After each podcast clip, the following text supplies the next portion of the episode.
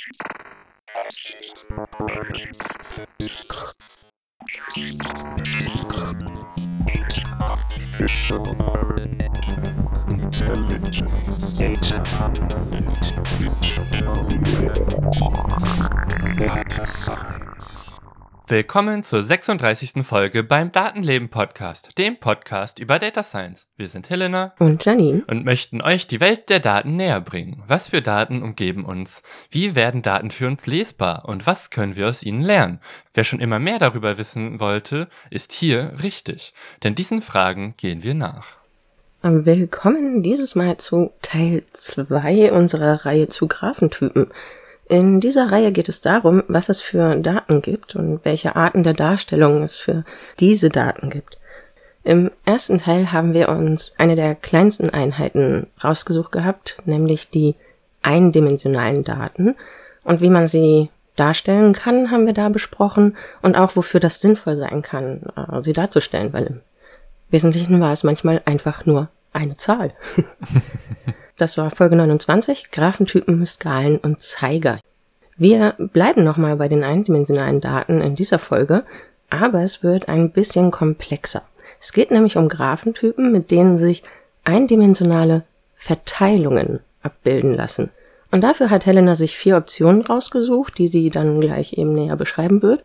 Das sind Boxplots, Violinen, Histogramme und kumulierte Häufigkeiten. Klingt schon mal vielversprechend.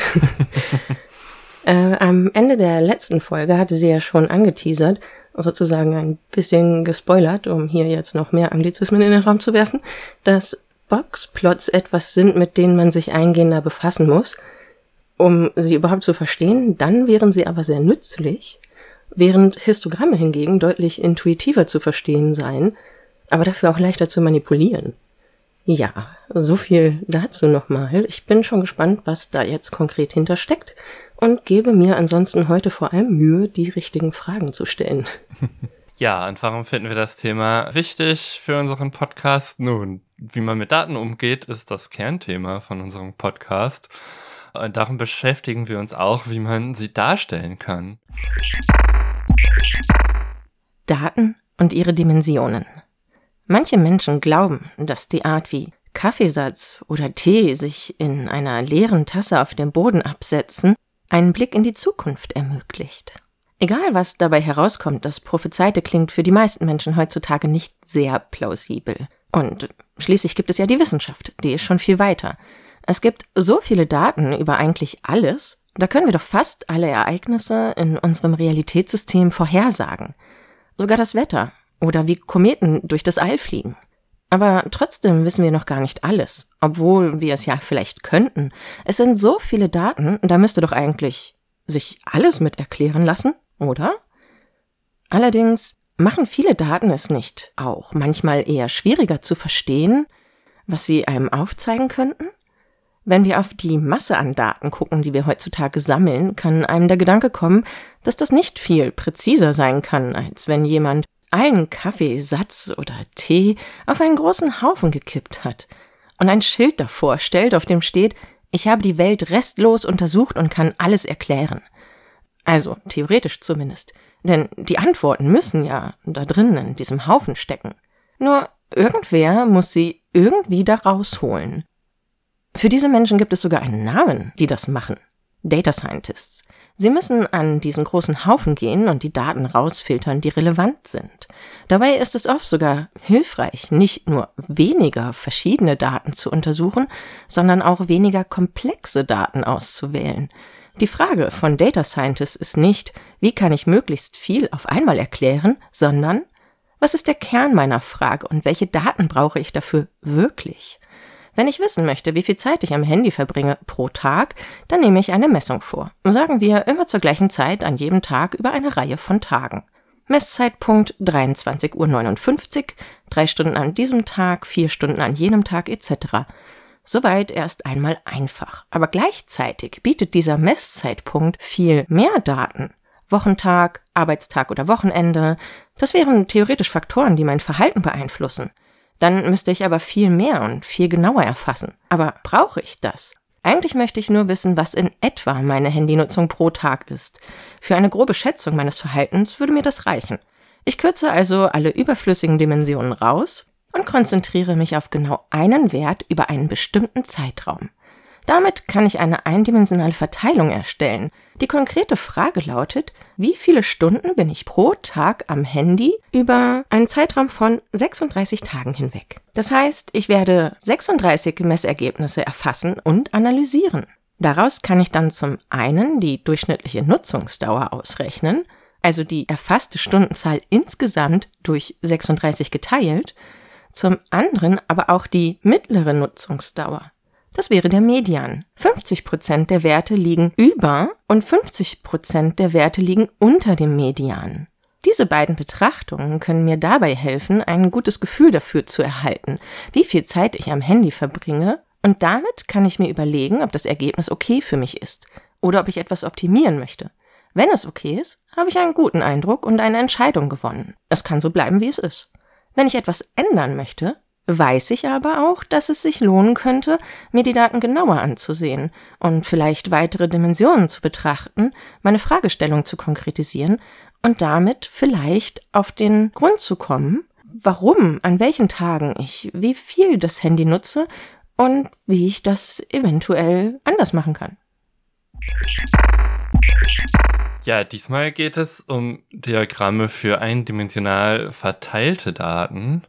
Also das heißt, man hat nicht nur einen Datenpunkt zu einem Zeitpunkt, sondern ganz viele davon. Und wie man das dann darstellen kann, um ein Gefühl dafür zu bekommen, das ist das heutige Thema. Beim letzten Mal ging es ja um einen konkreten Datenpunkt zu einem bestimmten Zeitpunkt, äh, wenn man drauf guckt. Und jetzt geht es darum, wenn man ganz viele davon hintereinander aufgeschrieben hat, was man dann damit tun kann. Also um die Verteilung der Daten. Wir hatten ja beim letzten Mal ähm, alltägliche Beispiele mit reingebracht. Das war zum Beispiel jetzt der Wasserkocher, wo drauf angezeigt wird, wie viel Wasser drin ist, oder die Küchenwaage, die in dem Moment des Abwiegens anzeigt, wie viel etwas wiegt, das ich gerade benutzen möchte, oder eben die Luftpumpe, die anzeigen kann, wie groß der Luftdruck im Reifen schon ist, beziehungsweise wie niedrig. Äh, gibt es auch so prägnante Beispiele für eindimensionale Verteilung? Ja, also eine Möglichkeit wäre, du kannst jedes Mal mitschreiben, wie viel Wasser du im Wasserkocher hast und weißt dann immer, ja, wie viel benutzt du denn tendenziell? Oder auch etwas, was mir mein Handy zum Beispiel einmal die Woche dann für die vergangene Woche mitteilt, ist, wie viele Stunden am Tag benutze ich das Handy. Und das wird dadurch eine Verteilung, dass ich ganz viele Tage habe, die ich dann vergleichen kann. Oder auch, wie groß sind Menschen? Ich habe irgendwie einen Raum voller Menschen und dann sehe ich, manche sind größer, manchmal kleiner.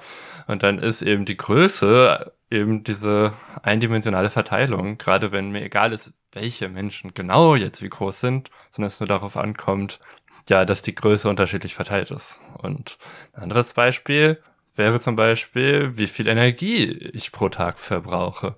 Dafür gibt's ja auch so Anzeigen bei mir in der Wohnung für Gas und Strom und da kann ich dann ablesen, wie der tägliche Energieverbrauch war, beziehungsweise kann ich zu dem Zeitpunkt ablesen, wie der aktuelle Stand ist vom Zähler und daraus dann wieder den Energieverbrauch pro Tag zurückrechnen. Klingt auf jeden Fall direkt schon mal praktisch anwendbar.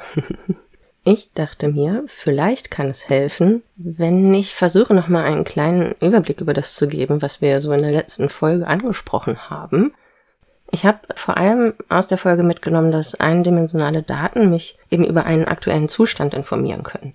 Im Alltag ist es halt meist eine einzige Anzeige, aber diese Daten sind eben nicht gleichzusetzen mit Informationen, die ich daraus ablese. Das Thema hatten wir beim letzten Mal auch, den Unterschied zwischen Daten und Informationen, weil äh, Informationen sind eigentlich interpretierte Daten.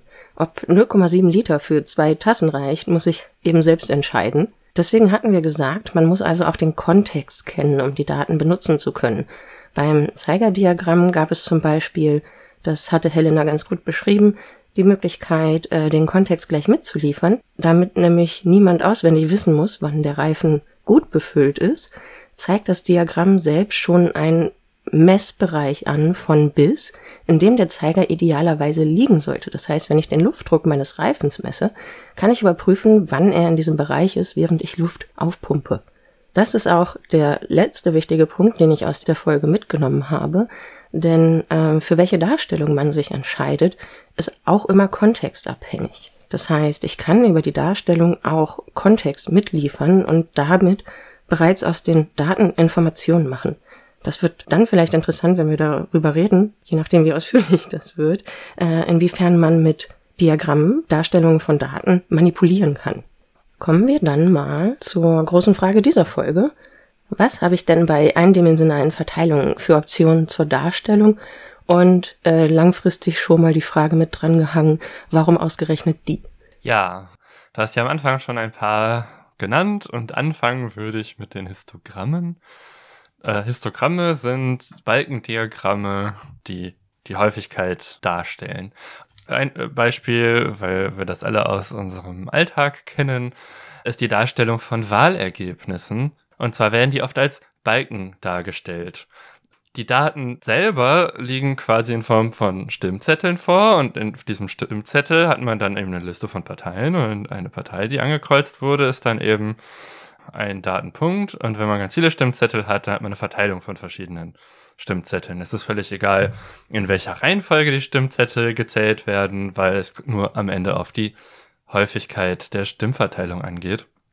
Und so ein Histogramm zeigt dann eben an, wie häufig etwas gewählt wurde. Im Falle von Wahlen wird meistens das Ganze dann noch in den relativen Stimmanteil umgerechnet. Also man teilt es noch durch die Gesamtzahl aller Stimmen, um eine Prozentzahl anzuzeigen statt der Gesamtstimmenanzahl. Aber im Grunde genommen ist es eben das Gleiche. So, die eine Dimension, die dargestellt wird, besteht eben aus verschiedenen möglichen Ausprägungen in Form von Parteien, die man angekreuzt haben kann. Und dargestellt wird es dann eben in Form von Balken, die dann eine Prozentzahl anzeigen. Beziehungsweise man könnte auch die Gesamtstimmzahl dran schreiben. Nur, dass die Balken dann wahrscheinlich extrem viel höher wären. Naja. man kann die Skala, okay. man da jetzt, also die Höhe kann man jetzt ja, skalieren. Ja. Genau, und in diesem Fall ist in dieser einen Dimension, äh, sind die verschiedenen Parteien, also letztlich sind das Kategorien von Stimmen.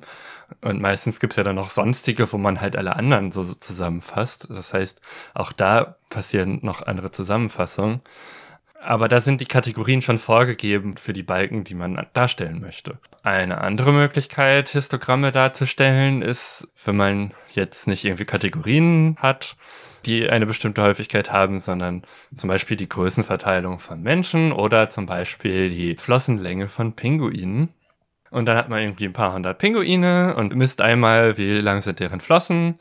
Und auch da kommt es einem jetzt nicht darauf an, welcher genaue Pinguin man da ausgemessen hat. Und dann kann man dann für jede Flossenlänge so einen Balken zeichnen. Und so eine Flossenlänge ist aber kontinuierlich. Das heißt, das kann irgendwie 19 Zentimeter lang sein, es kann aber auch 22 Zentimeter lang sein und alle Werte dazwischen sind auch möglich. Das heißt, um so einen Balken zu zeichnen, muss man die zusammenfassen. Also zum Beispiel 1 Zentimeter Schritte oder auch 2 Zentimeter Schritte. Oder wenn man so ein Histogramm zeichnet, kann man auch sagen, ja, ich möchte am Ende 30 Balken haben. Dann kann man ausrechnen, ja, wie groß müssen die denn sein, wenn alle Balken gleich dick sein sollen.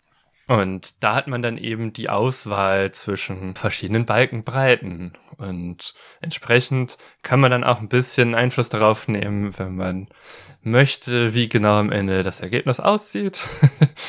das ist der Teil, den ich mit manipulieren meine, dass man dadurch, dass man die Position der Balken in diesem Fall selber bestimmen kann, könnte man da auch einfach ein bestimmtes Ergebnis mit erzeugen, falls die Daten das überhaupt hergeben. Ich meine, auch da müssen dann immer noch die Daten dazu passen. Aber dann könnten komplett äh, reale Daten immer noch eine komische Interpretation erlauben. Das ist halt so das eine Risiko hier. Genau. Ja, zu den Pinguinen, das haben wir nämlich genau als Beispiel, das ihr auch in den Shownotes euch angucken könnt. Und die Flossenlängen von Pinguinen äh, haben wir einmal dargestellt. Janine, magst du einmal beschreiben, was du siehst? Ja, ich gebe mir die größte Mühe. Vor mir ist ein monochromes Histogramm. Also äh, die Balken sind grau und der Hintergrund ist auch leicht gräulich. Es hat auf der X-Achse, das ist die, die horizontal verläuft, da steht Flipper Length, also die Flossenlänge der Pinguine. Und auf der Y-Achse, die eben senkrecht nach oben geht, da ist die Anzahl angegeben, Count, von 0 bis 30. Und die Flossenlänge ist irgendwie in drei Schritten angegeben. 180, 200 und 220. Und ja, da drin sind relativ schmale Balken, die aber nicht, wie man das jetzt bei den Wahlergebnissen kennt, separiert voneinander nebeneinander stehen, sondern da gibt es keine Lücken zwischen den einzelnen Balken. Deswegen entsteht eigentlich ein Gebilde mit einer durchgehenden Fläche, das nach oben hin sozusagen von einzelnen Balken, so wie so ein bisschen treppenstufenmäßig kann man sich das vorstellen, abgeschlossen wird. Und was mir vor allem als erstes auffällt, ist, dass es eigentlich zwei Bereiche gibt, die auffallen. Nämlich es fängt mit sehr kleinen Balken an, geht dann recht schnell bis zu mittleren Balkenhöhen, wird einmal ganz groß, bis fast zu 30 hoch, fällt einmal ab, hat nochmal einen Peak bis fast zu 30 hoch und fällt dann weit unter 5 relativ steil runter, um danach nochmal anzusteigen und nochmal hochzugehen und dann wieder runter, sozusagen. Und am Ende ist noch einmal ein kleinerer Peak nach oben. Das heißt, von der Form her sind es also zwei Hügel, die da entstanden sind, eigentlich, wenn man das jetzt mal so abstrakter betrachten würde. Und äh, das finde ich schon ganz spannend. genau. Und äh, das war jetzt das Beispiel, wo 30 Balken gezeichnet wurden und dieselben Daten, wenn man die jetzt nur in fünf Balken darstellt, sehen ja ein bisschen anders aus. das ist dann das nächste Bild. Genau, also die Beschriftung an den Achsen ist annähernd die gleiche. Hier gehen die fünf Balken auch ineinander über. Sie sind relativ breit. Und der erste Balken geht bis zur 40 oder so, sage ich mal. Äh, der zweite Balken geht dann sofort nach oben bis über 150. Der dritte fällt irgendwo auf die 70 runter. Der vierte Balken ist knapp darüber und der fünfte Balken ist ziemlich flach, wenn überhaupt 10. Also die Form, die hier entsteht, ist irgendwie so eine Stufe, dann eine riesige Stufe, ein bisschen wieder nach unten, relativ gerade und hinten nochmal steil nach unten.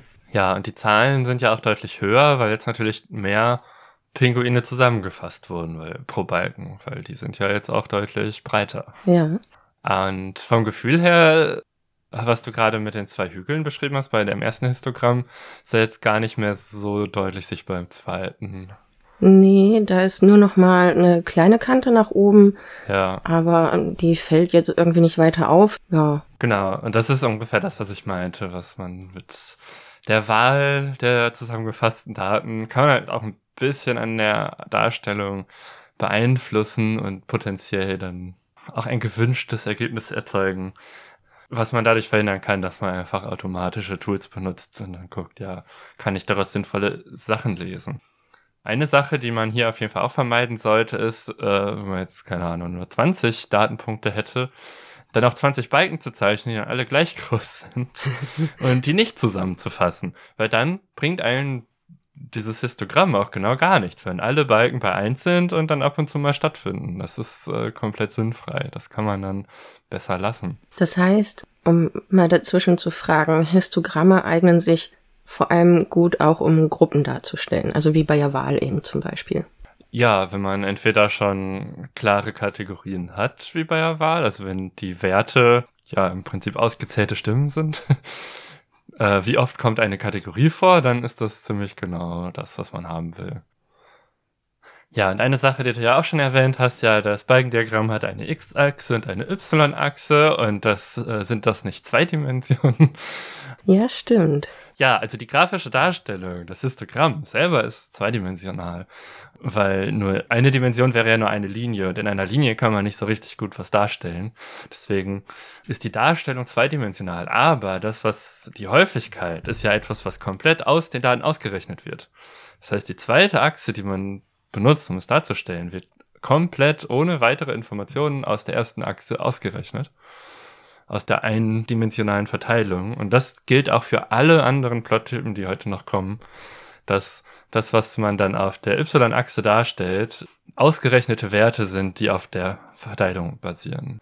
So wird dann eben die zweite Dimension in der Darstellung eingeführt, während man trotzdem nur eine eindimensionale Verteilung darstellen möchte. Und das gilt dann auch zum Beispiel für Zeitpunkte.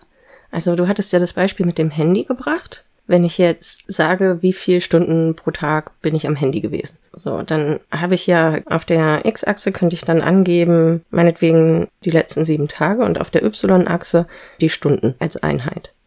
Kann ich das da auf die gleiche Art und Weise kategorisieren, wie du es eben gemacht hast? Oder sind es dann doch zwei Dimensionen in dem Fall? Doch, in dem Fall sind das schon zwei Dimensionen, weil der Tag, an dem das es eine Rolle spielt.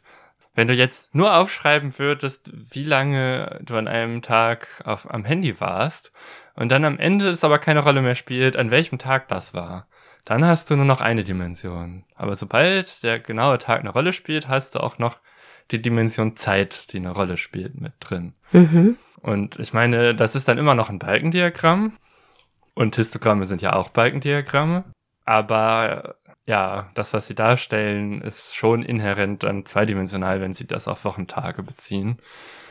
Äh, und in dem Beispiel mit den Menschen ist es dann deswegen nicht zweidimensional, wenn ich auf der x-Achse meinetwegen die Größe eines Menschen angebe und auf der y-Achse, wie oft diese Größe in meiner Gruppe vorkommt, die ich gemessen habe. Dann ist die Messung, die ich mache, die Größe und die Anzahl wieder der abgeleitete Wert, weswegen es wieder eindimensional ist. Genau, die zugrunde liegende Verteilung ist eindimensional, ja. Okay. Ja, ich glaube, damit kann ich was anfangen. Ah, das hätte ich letztens gebraucht, als ich mal das Thema angesprochen habe. Aber ich kann es ja jetzt einfach weiterreichen. genau, ich hoffe, das hilft auch generell. Ich möchte nochmal auf die Hügel zurückkommen. Du hast ja gesagt, man sieht im Prinzip zwei Hügel in der Flossenlängenverteilung bei den Pinguinen. Und wenn ich jetzt so ein Histogramm mir angucke, wo dann so zwei so Hügel sind, dann ist so meine erste Idee, ja, vielleicht gibt es auch einfach zwei Kategorien von Pinguinen und die einen sind halt größer als die anderen. Und vielleicht sind das zwei verschiedene Pinguinarten, die zusammengepackt wurden in eine Grafik. Lass mich raten. Du kommst auf diese Idee mit den zwei Gruppen. Ich glaube, ich wäre es im ersten Moment nicht weil du diese Sache mit diesem Gauss und der Normalverteilung und der Glockenkurve äh, im Kopf hast, oder? Ja, genau, weil so eine natürliche Größe ist halt immer, also Menschen sind ja auch ungefähr ähnlich groß. Es gibt natürlich Ausreißer, aber im Schnitt gibt es da auch eine bestimmte Verteilungsform. Manche Leute sind größer, manche kleiner, aber wenn man alle zusammenzählt, hat man halt nur so eine bestimmte Kurvenform. Das ist ja dann die gaußsche Glockenkurve. Beziehungsweise ist das eines der Modelle, die man da gut ranlegen kann. Und das kommt auch in der Physik sehr oft vor. Deswegen äh, bin ich da auch sehr mit vertraut. Und wenn man dann zwei solche Glockenkurven hat, äh, die verschiedene Ursachen haben und in eine Grafik zeichnet, dann hat ja verschiedene Ursachen. Und deswegen, wenn ich dann zwei so glockenartige Dinge oder zwei Hügel sehe in so einem Histogramm, denke ich, ja, das sind doch wahrscheinlich zwei verschiedene Dinge zusammengemischt. Zum Beispiel zwei Arten Pinguine. Das wäre jetzt so bei der Grafik das, was ich zuerst denken würde, wenn ich da drauf gucke. Lass mich raten, du hast recht. Äh, nicht ganz. also die Daten, wir benutzen jetzt, das wisst ihr vielleicht aus unserer Standarddatensätze-Folge, den Datensatz über die Pinguine, äh, den man sich auch einfach runterladen kann. Und wenn man dann die Pinguinspezies noch mitplottet, also wenn man ein Histogramm pro Spezies erstellt, dann sehe ich, dass das sogar drei Spezies sind. Okay. Nur zwei davon sind so nah aneinander von der Größenverteilung, dass sie halt mehr oder weniger wie ein gemeinsamer Hügel aussehen. Die dritte Spezies, die Gentoo-Pinguine, sind halt deutlich größer als die Adelie und die Zügelpinguine. Ja. Das ist dann in der nächsten Grafik dargestellt. Nämlich drei Histogramme untereinander weil das eine Mö Möglichkeit ist, wie wenn man jetzt innerhalb des Histogramms verschiedene Kategorien auseinanderhalten möchte, kann man die zum Beispiel so untereinander plotten, wo dann die X- und Y-Achsen genau gleich sind, sodass man auch wirklich vergleichen kann, wie häufig die vorkommen. Ja, ich habe es äh, mir hier gerade mal aufgemacht. Ja, also es ist, wie du gerade sagst, das sind die drei einzelnen Histogramme in dem Plot, so dass sie sich die X-Achse teilen und die Y-Achse gibt es quasi dreimal, nämlich dreimal übereinander. Auf der gegenüberliegenden Seite der Y-Achse ist das dann YB. da stehen die Gruppennamen, also der Pinguinart. Was da halt zu sehen ist, ist jetzt, dass ja die erste Gruppe ganz oben, die sitzt relativ weit links, also was die äh, Flossenlänge angeht, fängt die als erstes an und hat dann tatsächlich jetzt nicht unbedingt die perfekte Glockenform, aber es geht schon arg in die Richtung. Bei der zweiten Gruppe das gleiche, nur die ist deutlich flacher, aber man sieht, dass sie ihren höchsten Punkt hat an einer Stelle, wo die Gruppe darüber auch in etwa genauso hoch ist. Und da ist wahrscheinlich die Überlappung passiert, äh, weswegen wir nur zwei Hügel und nicht drei im ersten Histogramm gesehen haben. Mhm. Ja, und äh, die dritte Gruppe ganz unten, die fängt dann halt ziemlich weit hinten auf der X-Achse an und das ist dann eben der zweite Hügel. Man kann sich das ganz gut vorstellen, wenn man das jetzt so wieder ineinander schieben würde, entsteht eigentlich das, was man oben schon gesehen hat. Genau. Ich glaube aber eine Methode, die etwas häufiger ist, ich äh, persönlich allerdings äh, etwas weniger deutlich äh, verständlich finde, ist eben nicht diese drei Histogramme untereinander zu plotten, sondern einfach wie bei unserem ersten Histogramm die Grafik zu nehmen und dann einfach den Spezies verschiedene Farben zu geben. Dann kriegt man auch so ein bisschen das Gefühl dafür, wie oft die so sind, aber ich finde, es ist deutlich schwieriger auseinanderzuhalten.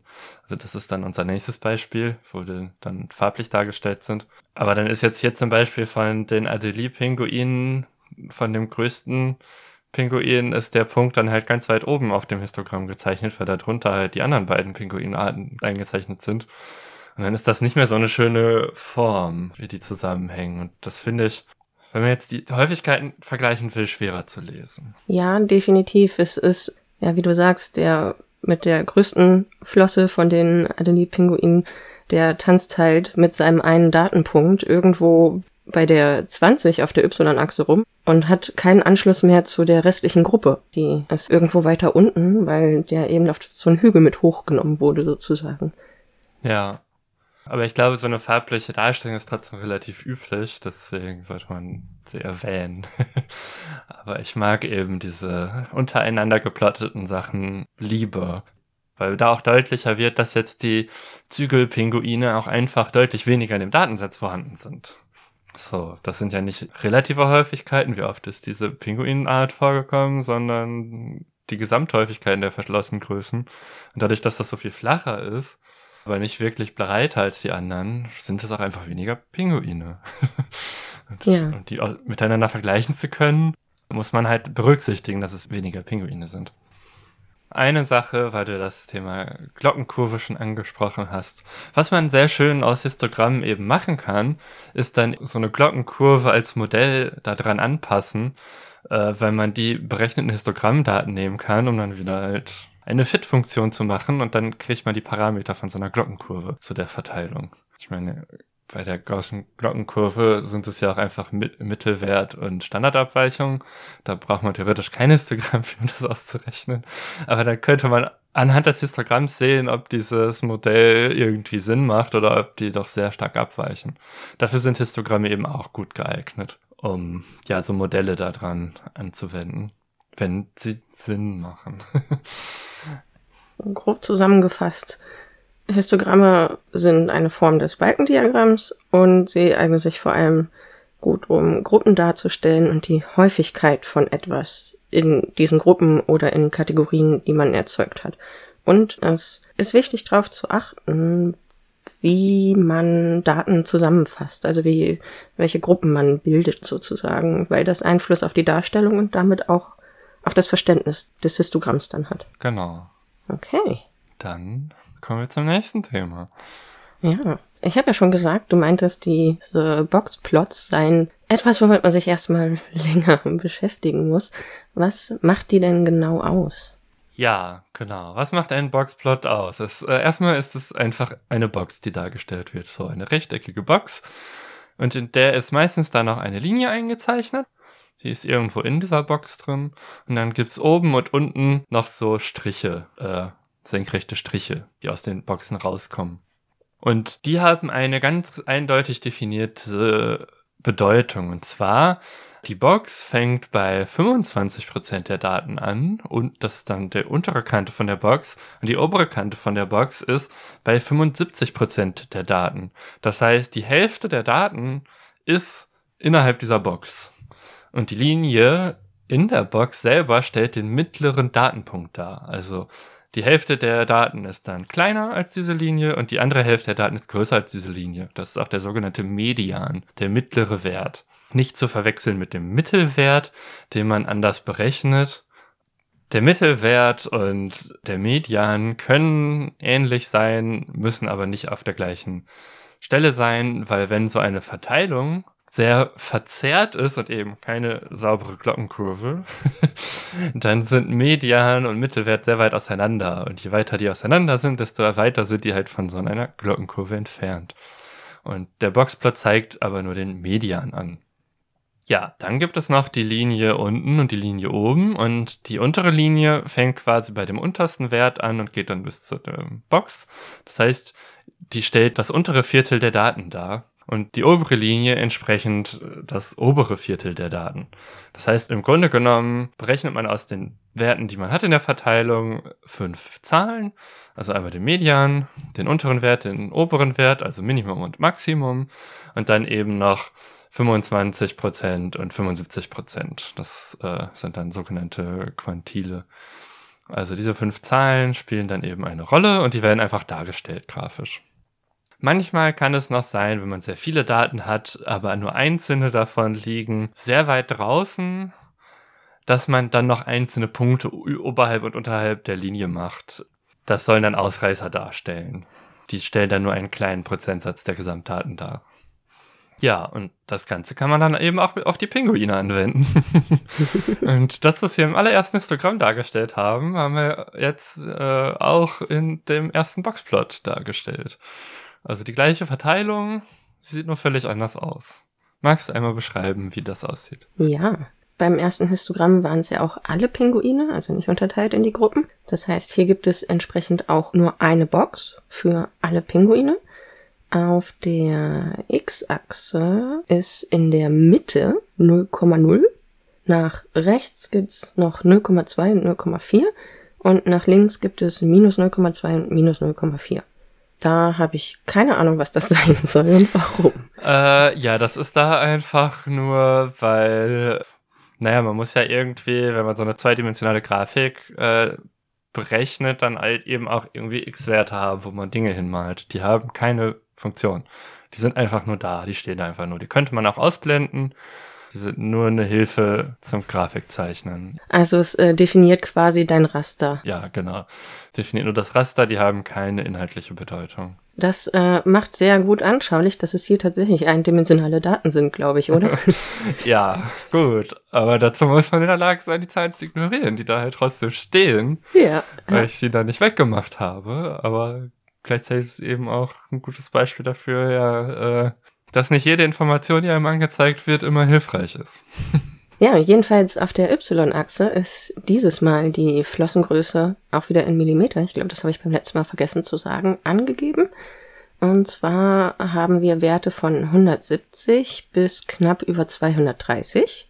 Und die erste senkrechte Linie liegt auf der X-Achse auf 0,0 beginnt knapp über der 170 irgendwo und endet dort, wo die Box beginnt, bei dem Wert 190. Ja, die Box reicht dann bis ungefähr 213, 14, irgendwie sowas. Das ist äh, die Höhe der Box.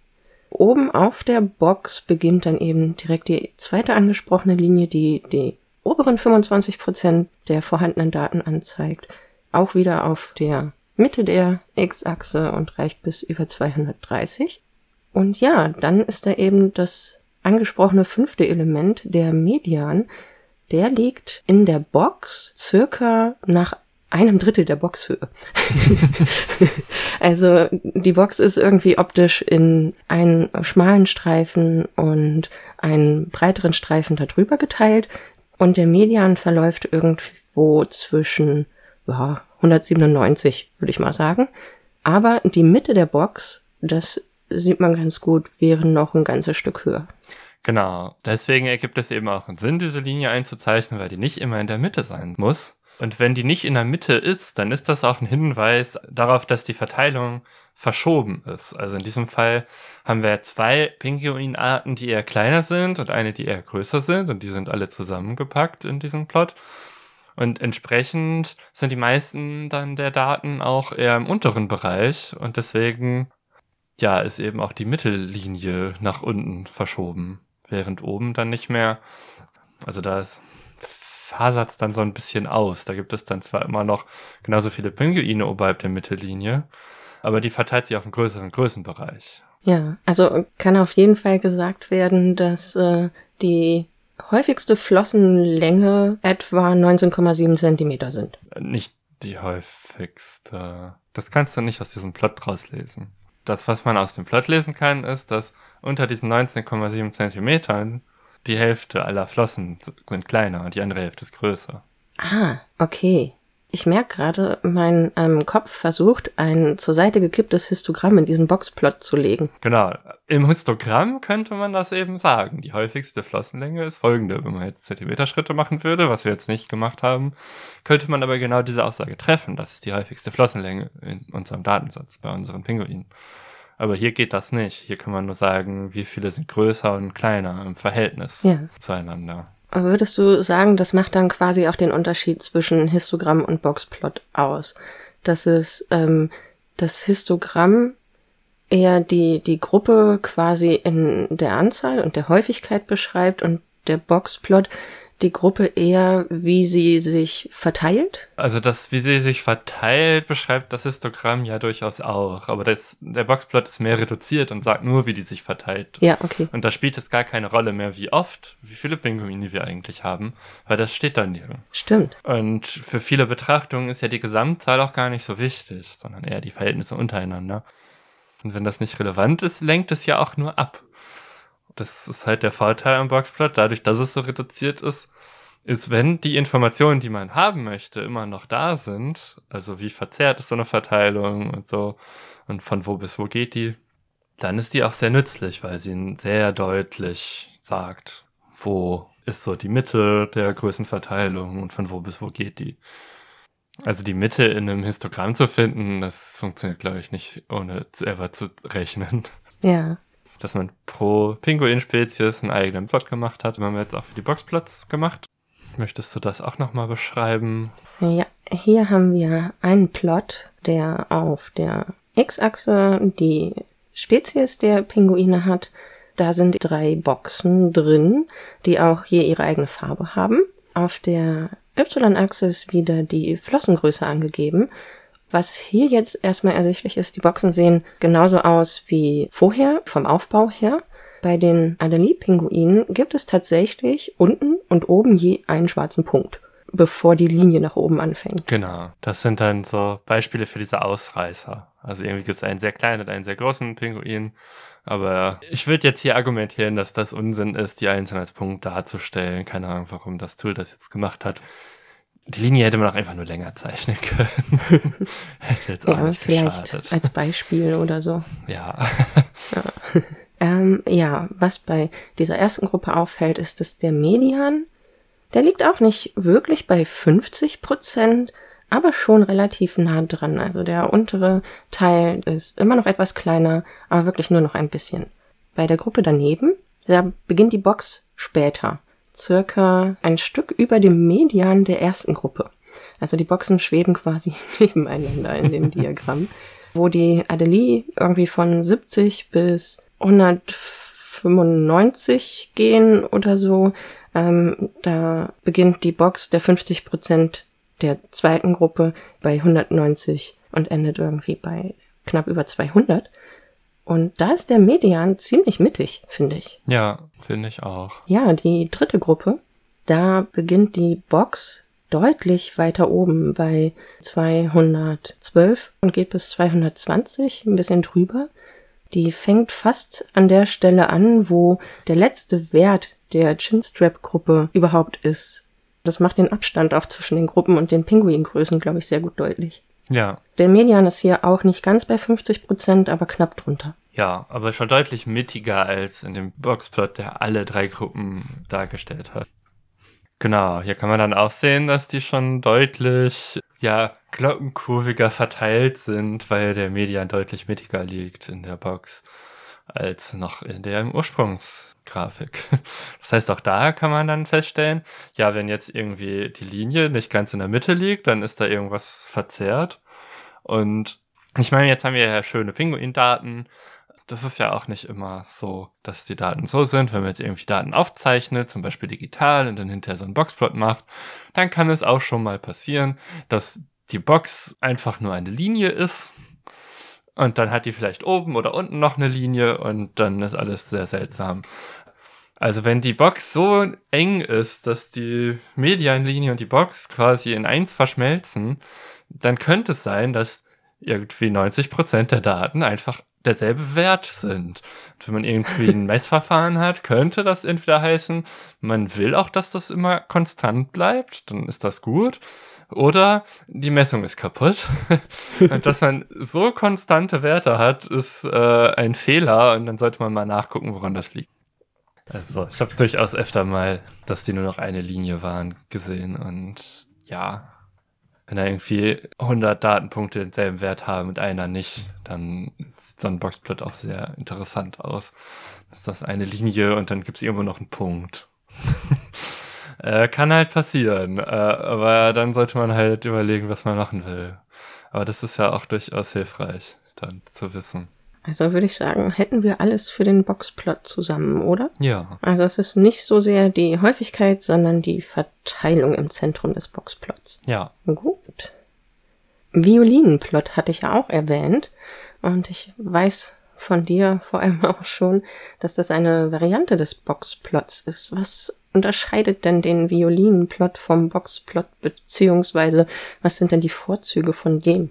Also beim Violinenplot kann man eben genau die gleichen Punkte darstellen, die ich gerade schon genannt hatte, also Median, 25 und 75 Prozent und Minimum und Maximum. Das, was sich unterscheidet, ist vor allen Dingen, dass die Box kein Rechteck mehr wird, sondern etwas was potenziell so aussieht wie eine Violine, was so lustig geformt ist. Und was da im Wesentlichen passiert ist, dass man über eine spezielle Berechnungsmethode quasi die relativen Häufigkeiten, so eine relative Verteilungsfunktion ausrechnet. Das heißt, die Violine ist dann besonders breit an den Stellen, wo auch viele Datenpunkte liegen.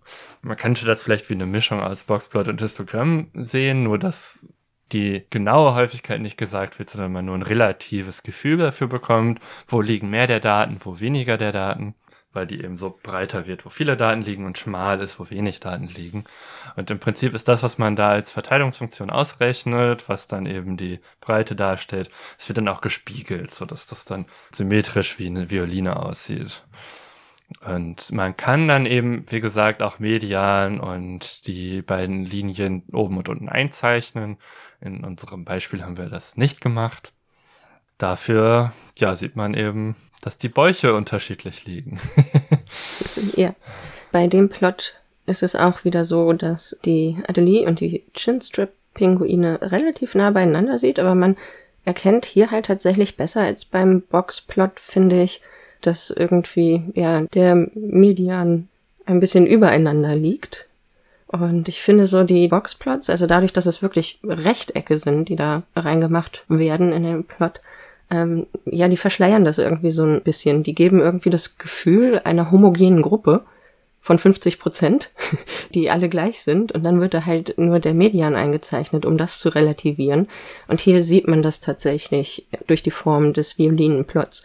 Und auch hier ist es so, dass die Gentoo-Pinguine deutlich weiter oben erst anfangen und der Median da auch viel höher liegt als überhaupt die Violinen der anderen beiden Gruppen. Genau.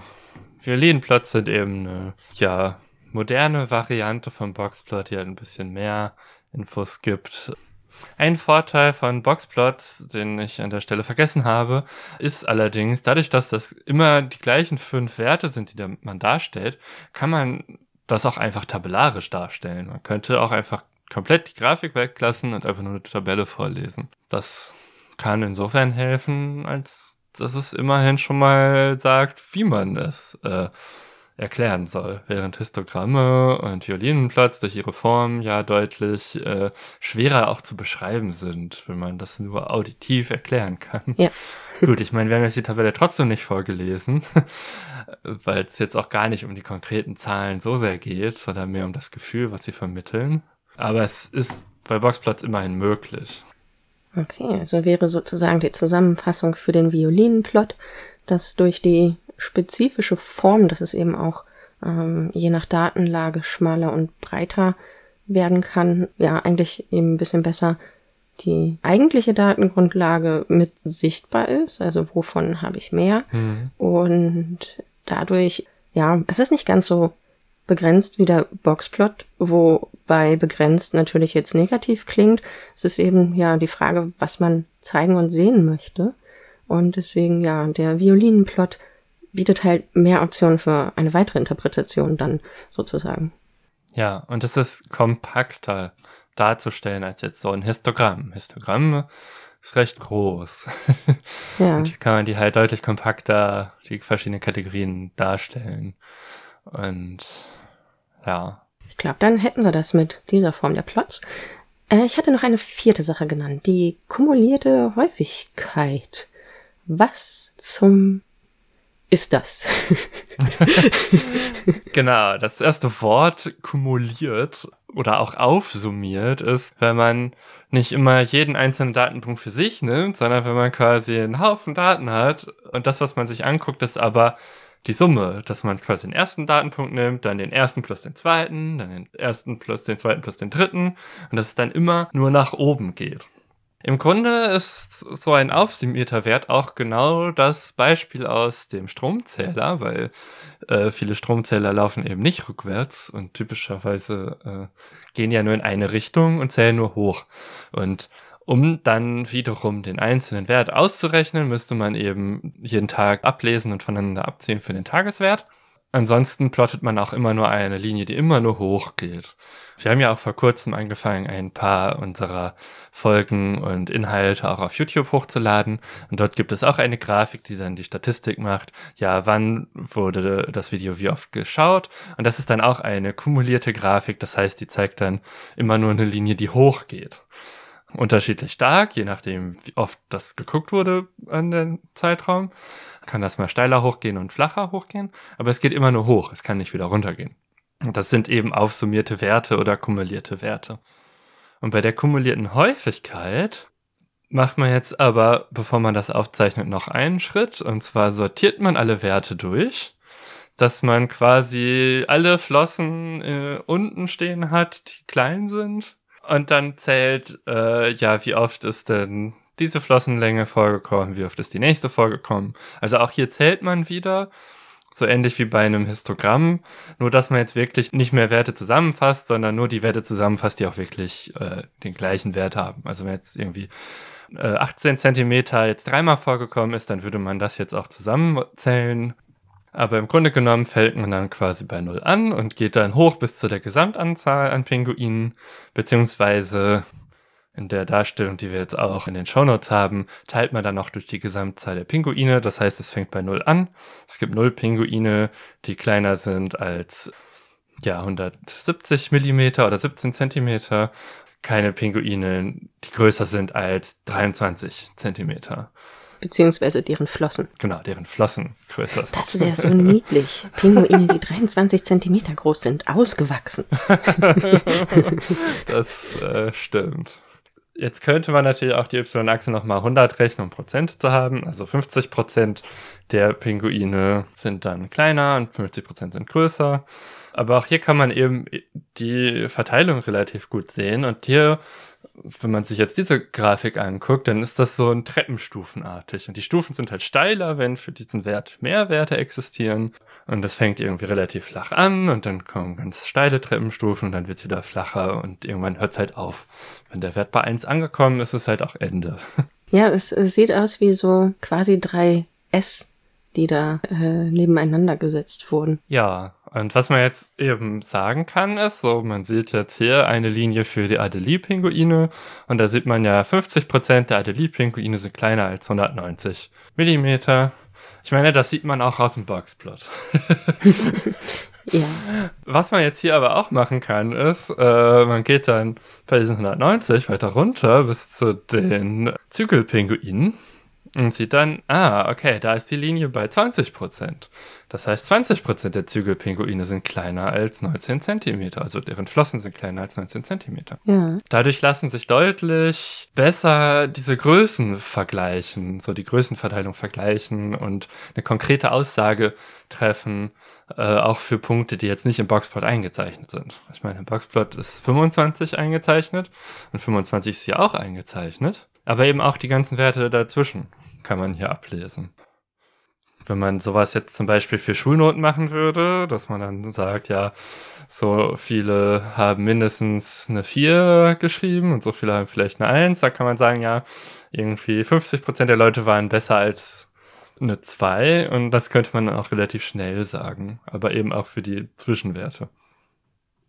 Und hier sieht man auch, dass im Grunde da, wo die Adelie-Pinguine und die Zügelpinguine, deren Flossengröße ungefähr aufhört, da fangen die von den äh, Gentoo-Pinguinen gerade erst an. So, es gibt leichte Überlappungen, aber die stehen gar nicht so im Vordergrund, sondern es ist eher im Vordergrund stehen weniger die Überlappungen als die einzelnen Fährte, die man sehr deutlich ablesen kann.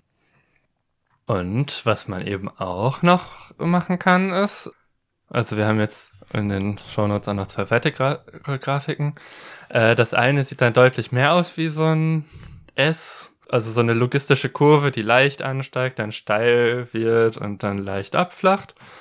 Und das ist das, was man erwarten würde, eben bei so einer normal verteilten Größe, also bei so einer Glockenkurve, die wir jetzt schon öfter erwähnt hatten.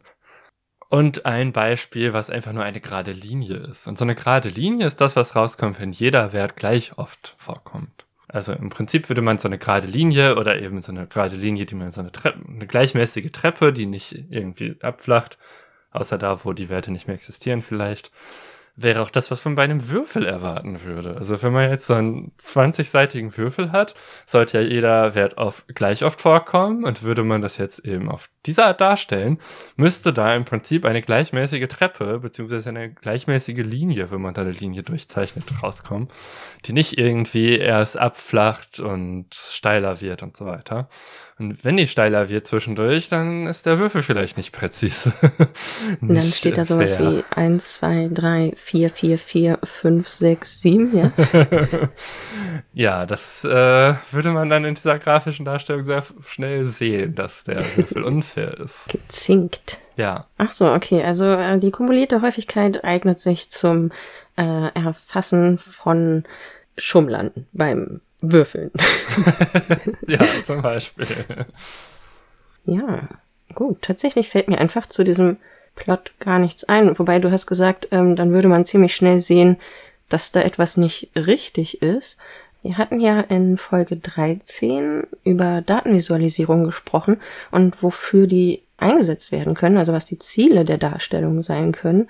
Und da hatten wir erwähnt, dass es Exploration, Kommunikation und Verifikation gibt. Ja. Also Exploration, das Erkunden von Datensätzen mittels Grafiken, Kommunikation eben das Darstellen eines Datensatzes für ein weiteres Publikum, also die, das Ergebnis sozusagen zu kommunizieren und Verifikation, um ja, zu überprüfen, ob man auf dem richtigen Weg ist sozusagen. Ich glaube, du hattest es mit Modellen dann erklärt. Passt mein Modell? Was sagen die Daten? Wie passt das zusammen? Genau. Äh, würdest du sagen, dass sich jetzt die kumulierte Häufigkeit da besonders gut eignet, um da bestimmte Sachen hinsichtlich von ja, Explorationen oder eben Verifikation zu machen? Ja, das eignet sich vor allen Dingen für sowas wie Verifikation. Also gucken, ob das Modell stimmt. Ich hatte ja schon bei den Histogrammen gesagt, dass man die Daten ganz gut nutzen kann, um jetzt sowas wie eine gaußsche Glockenkurve reinzumalen, reinzufitten, also so ein Modell daran anzupassen. Aber dann hängt es ja immer noch davon ab, wie ich die Balkenbreite gewählt habe, wie dann halt auch so der Skalierungsfaktor für die Verteilung aussieht. Es gibt auch für die gaußsche Glockenkurve ein äh, kumuliertes Modell, was dann mathematisch gesprochen einfach das Integral ist darüber. Und das ist auch eine eigene Funktion. Das ist dann die sogenannte Fehlerfunktion. im Prinzip basiert ja einfach nur auf denselben Infos wie die Glockenkurve, nur halt ist eine andere Darstellung davon. Und die könnte man jetzt einfach auch noch hier reinmalen in diese kumulierte Häufigkeit. Und dann würde man sehen, ja, liegt die auch an der gleichen Stelle. Überlappen die sich gut. Mhm. Und das könnte man hiermit halt einfacher machen als mit so einem Histogramm. Auch wenn ein Histogramm trotzdem erstmal einfacher zu lesen wäre. Wenn man eine Glocke reinmalt, ist das auch erstmal irgendwie nachvollziehbarer. Aber man muss halt eigentlich mathematisch sogar äh, noch äh, mehr Anpassung vornehmen, um halt für die Breite der Balken zu kompensieren. Deswegen ist das insofern etwas unelegant, als wenn man halt einfach nur die Fehlerfunktion in diese wunderschönen kumulierten Häufigkeiten reinmalt. Du hattest ja auch bei äh, Histogrammen und Boxplots und so, glaube ich, auch relativ häufig äh, das Wort Gefühl benutzt. Also, dass man ein Gefühl dafür kriegt, wenn man sich die anguckt. Ich denke, die passen dann wahrscheinlich auch am ehesten zu der Exploration. Ja, also dafür sind die sehr nützlich. Also, um einfach ein Gefühl für die Daten zu bekommen, finde ich all diese Plotarten gleichermaßen hilfreich. Zur Kommunikation ist es ja sehr zielgruppenabhängig. Wenn man weiß, die Leute benutzen gerne Blocksplots oder Violinplots, dann kann man das wunderbar benutzen und auf jeden Fall sollte man das dann auch tun.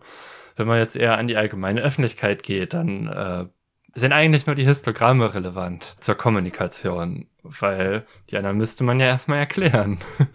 Also ich meine, ich finde es immer noch gut, wenn man auch was benutzt, wenn es halt die bessere Darstellung ist für das, was man haben will.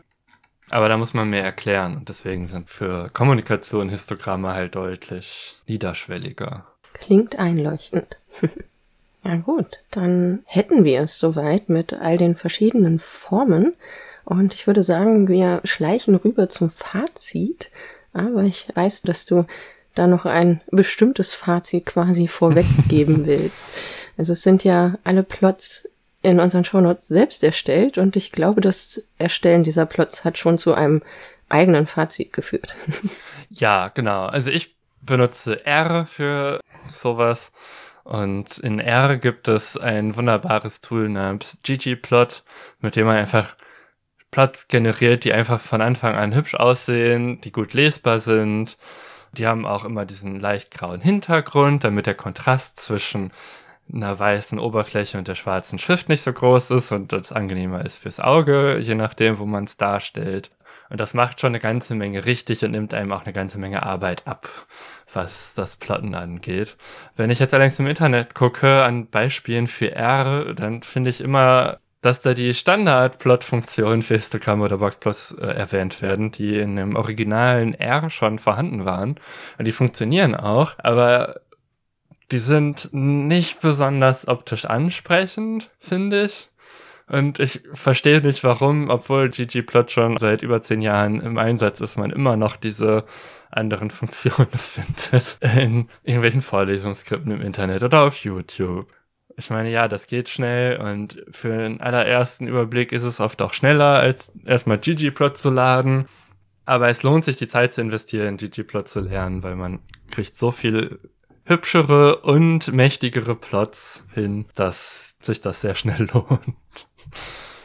Woher weiß ich denn, was sozusagen die moderne Best Practice ist? Also vielleicht ist ggplot ja irgendwann auch mal überholt. Ähm, gibt es irgendetwas bei R, was einen gewissen Standard setzt? Also in Internetdingen gibt es das W3-Konsortium. Wie ist das bei R? Ja, bei R gibt es ja außer der eigentlichen Sprache selber, die halt historisch gewachsen einige Inkonsistenzen hat, mittlerweile sehr viele Zusatzpakete und insbesondere das sogenannte Tidyverse äh, sei hier zu nennen. Das ist so eine Zusammenstellung von ganz vielen Paketen, die deutlich konsistentere Datenstrukturen haben, wo sich nicht einfach plötzlich mal der Datentyp ändert, wenn man was macht. Nur weil zufälligerweise die Zahl, die man reinschreibt, in der einen Fall 0 und in der anderen 2 ist ja, kann ich da auf jeden Fall empfehlen. Und da gibt es auch ein sehr gutes Buch namens R for Data Science. Das gibt es auch komplett online zu lesen. Man kann sich das aber auch kaufen. Da stehen all diese Tools auch drin. Und ansonsten verlinken wir noch das Tidyverse, wo eben nicht nur ggplot mit drin ist, sondern eben auch noch ein paar andere ziemlich coole Funktionen, die ich auch in meinem beruflichen Alltag sehr viel verwende. Sehr gut. dann das richtige Fazit. Ah, was ist denn so das Fazit, das wir hier ziehen können? Ja, also mein Fazit ist, Histogramme sind ein gutes Tool, um Überblick über eine Datenmenge zu bekommen. Und es ist auch gut verständlich, um die Daten zu kommunizieren. Boxplots sind äh, noch reduzierter und auch gut für Übersicht. Aber man verliert eben an Genauigkeit. Manchmal ist das auch angemessen, manchmal nicht. Und ja, die aufsummierten Häufigkeiten, also ja, die kumulierten Häufigkeiten, die muss man erstmal ein bisschen lernen, damit umzugehen. Aber auch dann kann man da sehr schöne Informationen rausziehen. Ich nehme auf jeden Fall mit und möchte als Fazit nochmal betonen, dass äh, der Grund, warum oder was ich mit bestimmten Daten mache, die Dimensionalität meiner Datenpunkte ausmacht. Also wie viele Dimensionen meiner Daten benutze ich eigentlich? Wenn ich nur eine Dimension benutze, dann ist es eben der Ausgangspunkt quasi ein eindimensionaler Datensatz. Und ja, ich kann eindimensionale Daten aber in zweidimensionalen Grafiken darstellen. ja. Und der Punkt, den Helena da gemacht hat, war eben, dass ich das eine Mal meinen Messwert habe und die andere Dimension in dieser Grafik nicht einen gemessenen Wert darstellt, sondern einen Wert, den ich aus der ursprünglichen Messung ableiten kann, den ich berechnen oder erzeugen kann, äh, auf welchem Weg auch immer. Und deswegen bleibt, obwohl es zweidimensional dargestellt ist, diese Grafik eine Darstellung von einer eindimensionalen Verteilung. Genau. Und wenn man dann wieder so Sachen macht, wie äh, bestimmte Tage oder Zeitpunkte reinzubringen, obwohl ich etwas anderes gemessen habe, dann habe ich eben aus meinem Datensatz schwupps einen zweidimensionalen gemacht. Was dann zu der Frage führt. Was ist der nächste Schritt? genau, nach eindimensionalen Verteilungen ist dann die Frage, was ist denn so mit mehrdimensionalen Daten? Und schon bei zweidimensionalen Daten wird es komplizierter, weil die Frage ist, was ist denn jetzt die zweite Dimension? Und es gibt eine, die sehr bedeutsam ist, nämlich die Zeit. Sobald man eine Größe über die Zeit aufträgt, hat man ja auch zwei Dimensionen, Zeit und keine Ahnung, Stromspeicherwert. Und sobald die Zeit dann eben auch eine Rolle spielt, spricht man von einer Zeitreihe. Das heißt, eine Folge wird sich bestimmt in der Zukunft über Zeitreihen gehen und was man damit machen kann. Aber es gibt auch andere Arten von mehrdimensionalen Daten, sowas wie Ortsdaten, wo man dann Geokoordinaten hat, so Länge und Breite oder von Gebäudedaten hat man vielleicht sogar drei Dimensionen, wenn man dann die Länge, Breite und Höhe hat. Das kann beliebig kompliziert werden. Aber auch sehr nützlich. Ja, ich bin äh, gespannt drauf. Vor allem bin ich drauf gespannt, weiter in die Zukunft geguckt, wie lang diese Reihe wird und welchen Komplexitätsgrad wir erreichen werden. da bin ich auch gespannt. Aber die nächste Folge wird sich jetzt noch nicht um Zeitreihen drehen. Wir schauen mal, wann das gut reinpasst. Trotzdem wissen wir noch nicht, worum es in der nächsten äh, Folge gibt. Deswegen wird die Überraschungsfolge am 22. April erscheinen, da wir diesmal ja aus Termingründen früh aufnehmen und uns noch nicht entschieden haben, was das nächste Thema sein wird. Also wir haben viele Themen zur Auswahl, aber was wir nehmen, schauen wir mal. Ihr werdet sehen. Genau. Und wenn ihr das sehen bzw. vor allem hören wollt, dann folgt uns doch auf Mastodon unter datenleben@podcasts.social oder auf Twitter unter @datenleben. Besucht gerne unsere Webseite www.datenleben.de. Manchmal erscheinen da auch Blogposts. Und wie Helena schon sagte, wir sind jetzt auch auf YouTube und versuchen da ein bisschen Content reinzubringen. Guckt doch gerne mal vorbei, ob euch das gefällt, was wir da machen und hinterlasst uns zu allem gerne Feedback. Wir freuen uns immer sehr darüber. Falls ihr uns als Data Scientists buchen wollt für Analysen oder Projekte, dann schreibt auch das gerne und falls ihr Fragen oder Themen habt, die euch interessieren, dann ja, ihr kennt unsere Kontakte. Dann bleibt mir nur noch für eure Aufmerksamkeit zu danken und bis zum nächsten Mal. Ciao. Tschüss.